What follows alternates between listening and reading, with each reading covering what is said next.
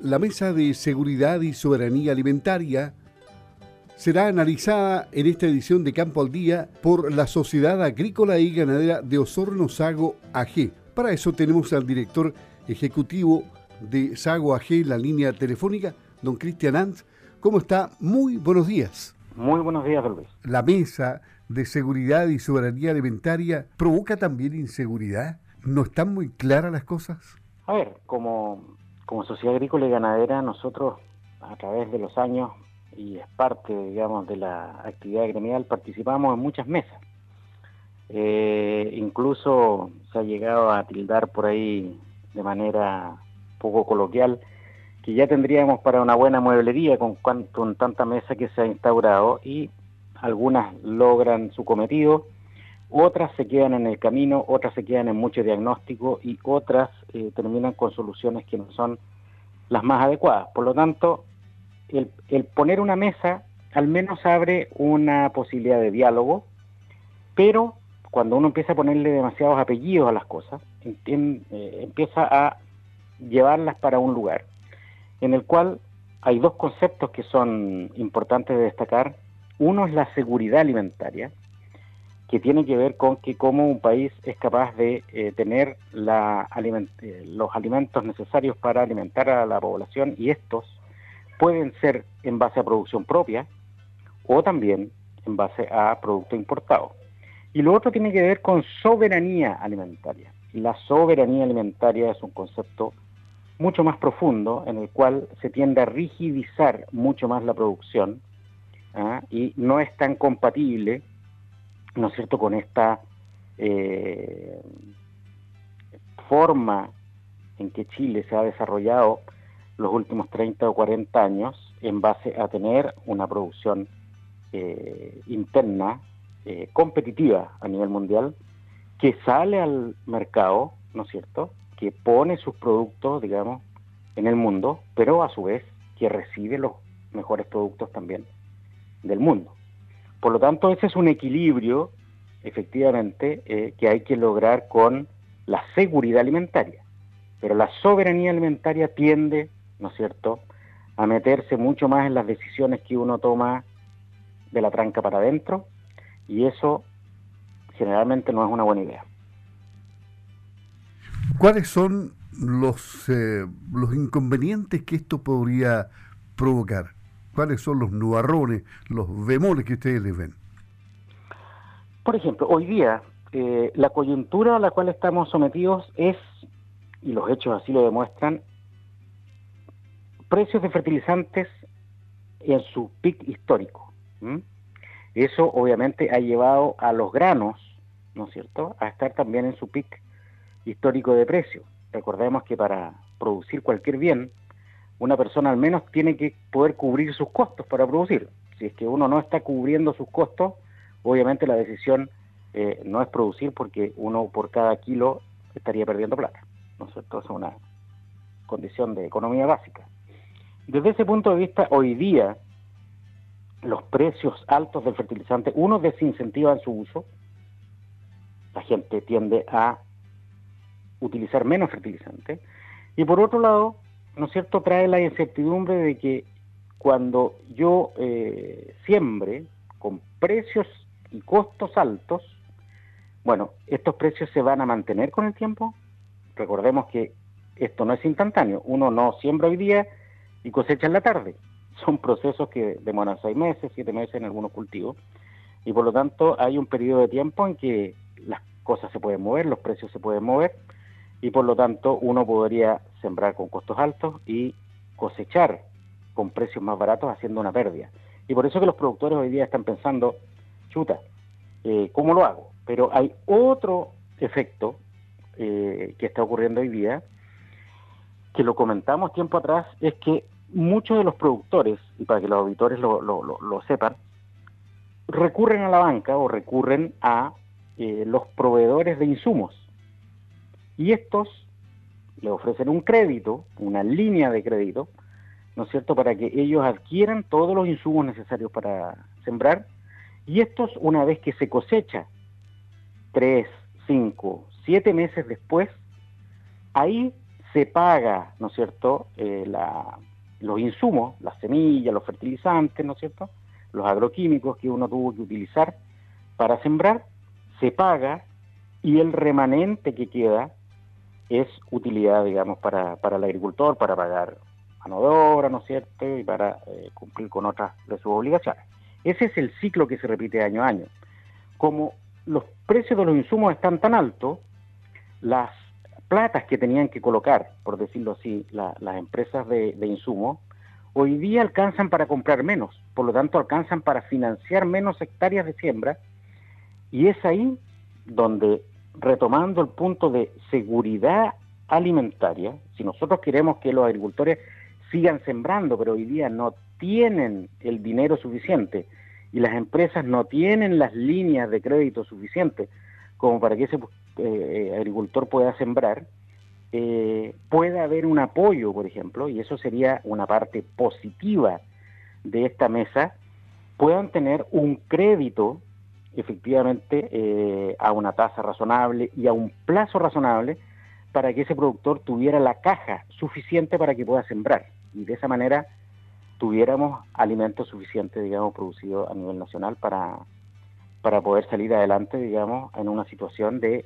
probable menor abastecimiento, porque recordemos que tenemos una guerra eh, la cual va a recortar, ¿no es cierto?, eh, la, cosecha y la siembra, digamos, de cereales, eh, fundamentalmente trigo. Recordemos que Ucrania y Rusia son países muy importantes, entre los dos hacen el 33% de algunos, de algunos granos.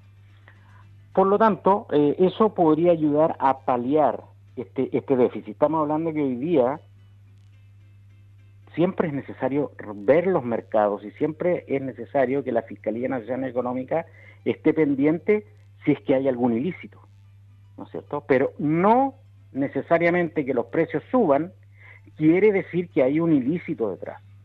Eso tiene que ser investigado, ¿no es cierto? Y eso tiene que ser conocido, porque uno queda con la sensación de que alguien dice, no, hay colusión, ah, entonces están coludidos. Y la gente anticipadamente juzga, ¿ah? sin tener, ¿no es cierto?, el debido proceso y sin que se hayan hecho las investigaciones. Por lo tanto, eso es algo que se debe hacer siempre, la vigilancia de los mercados. Pero los precios están altos hoy día porque el precio del petróleo todo se mueve hoy día con petróleo todavía. Por lo tanto, los insumos que vienen por barco, los insumos en sí necesitan derivados del petróleo para producirse. ¿ah? Eh, hay problemas de producción post pandemia. Eso ha hecho que los fertilizantes estén caros y que los productos en general estén caros. Por lo tanto, una primera conclusión es para ayudar a producir más, hoy día lo que necesitamos es crédito crédito para poder sembrar y a un plazo y a una tasa razonable. ¿Por qué? Porque podría ser que si es que los costos están altos pero se mantiene el precio, el productor no va a haber hecho una pérdida y va a tener su ganancia justa. Pero, por ejemplo, si es que siembra hoy día costos caros y el precio baja, efectivamente tendría una pérdida que cubrir. Pero esa pérdida, si por ejemplo tomara un crédito a tres años o a cinco años, podría amortizarla con las utilidades de dos, tres o cuatro o cinco años más. Esperemos, nadie, nadie espera que la mala suerte, por decirlo así, o, o la caída de los precios o el desencaje entre costo y precio final del producto dure por tanto tiempo, podría resarcir esa pérdida. O sea, y las herramientas que hoy entonces proporciona el sistema para control del mercado, ¿usted considera que están bien?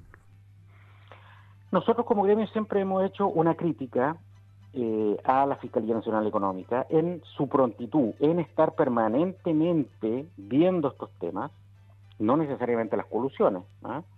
sino que cómo se comporta el mercado, ¿ah? que la salud del mercado esté, esté eh, buena. Eso es algo que quizás debiera rebustecerse y fortalecerse, pero hemos visto cómo en la Convención Constituyente cuando se ha hablado de la protección del libre mercado, bueno, se deja aparte y se trata de ir más por el lado de eh, la soberanía ¿ah? o el lado del autoabastecimiento, pero se nos deja, por ejemplo, sin herramientas para producir.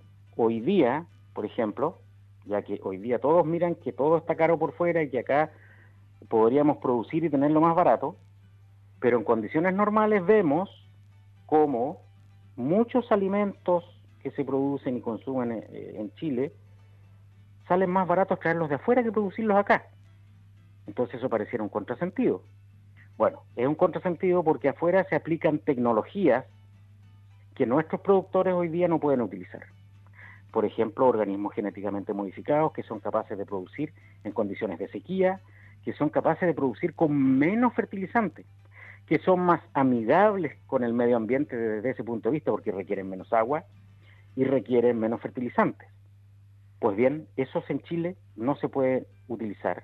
Y nuevamente, yendo hacia la Convención Constituyente, hay en, la Comisión de Medio Ambiente ciertas indicaciones que dicen que tendríamos que usar solamente semillas ancestrales, que no podríamos utilizar ciertas técnicas, que solamente se podría privilegiar las formas tradicionales o ancestrales o eh, ecológicas, pero de esa manera nosotros no vamos a eh, utilizar todo el potencial de producción de alimentos que necesita una población creciente para alimentarse, ¿no es cierto? Y estaríamos en una situación de desventaja porque estaríamos consumiendo productos, la mayoría de los productos que consume cualquier chileno tiene organismos genéticamente modificados detrás de su producción. El maíz, la soya, la soya que tanto gusta a algunos, casi en su totalidad es transgénica en el mundo. Bueno, esa y otras biotecnologías en Chile, producto de la ignorancia y de un mal debate, están prohibidas para la producción y por lo tanto nosotros como productores tenemos una desventaja. Yo creo que más que apostar por una soberanía, hay que apostar de qué manera le damos a nuestros agricultores las herramientas técnicas para que puedan competir de mejor manera en el mundo y producir a precios tan competitivos como, en términos normales y en tiempos normales, algunos alimentos se dan con costos más baratos de producir afuera que lo que se podrían producir acá. No es porque no lo podamos hacer nosotros si es que tuviéramos las herramientas, es que nos niegan esas herramientas. Cristian Ann, secretario ejecutivo de la Sociedad Agrícola y Ganadera de Osorno Sago AG, analizando el futuro de la Mesa de Seguridad y Soberanía Alimentaria que mm, está creando el Ministerio de Agricultura a solicitud de un proyecto de acuerdo del eh, senador Iván Flores. Ustedes van a seguir conversando el tema a nivel parlamentario, con el Ministerio. Eh, el CAS se reunió con el ministro hace días también, ¿no? Absolutamente. Nosotros queremos centrar la discusión hoy día en lo que nos aprieta el zapato. Lo que nos aprieta el zapato es que hoy día muchos productores se quedaron sin financiamiento para poder sembrar. Eso habría que corregirlo a través de un crédito, ¿no es cierto? El Banco del Estado yo creo que podría colaborar de buena manera o buscar. De repente el mercado financiero tiene alternativas que podrían ocupar los productores para, para poder eh, sembrar y para poder cubrirse de los riesgos hay, hay algo, pero nuevamente también la, la, Convención Constituyente mira con malos ojos el mercado financiero y también los diputados, a través de, con estos retiros que se nos ocurrió, cada vez más dañar el mercado financiero haciendo subir el, el costo de, de los créditos. Eso no ayuda en nada. Por lo tanto, nos circunscribiríamos, o por lo menos hay un acuerdo en el CAS, en buscar un financiamiento para salir de este, de este problema, pero después si queremos hablar de seguridad alimentaria, hay que ver de qué manera dotamos de la tecnología que utilizan hoy día todos los agricultores de punta en el mundo para que nosotros podamos producir de la misma manera, ahorrando agua, ahorrando fertilizantes, siendo más eficientes, teniendo mayores eh, rendimientos, pero esa tecnología, ¿no es cierto?, requiere también de una cierta certeza para su uso, porque algún científico la creó, destinó tiempo, esfuerzo, inversión para crear estas semillas, ¿no es cierto? Y cuando la utiliza en Chile se ve que no están protegidas. Por ejemplo, hay convenio de la UPO, que se llama, que protege la propiedad intelectual del que creó esa semilla que ahorra en agua, que ahorra en fertilizante, que rinde más, pero sin embargo acá también hemos visto cómo no se piensa proteger la propiedad intelectual, incluso no se pensaba proteger la propiedad intelectual de los artistas. ¿Quién va a crear una canción? ¿Quién la va a poner en la radio si es que después no va a percibir la justa retribución por su esfuerzo o por su creatividad? Lo mismo pasa con las semillas. Nadie está diciendo, y ese es un error y una ignorancia que comete la gente, que no, que van a venir a patentar la murta, que van a patentar las especies nativas.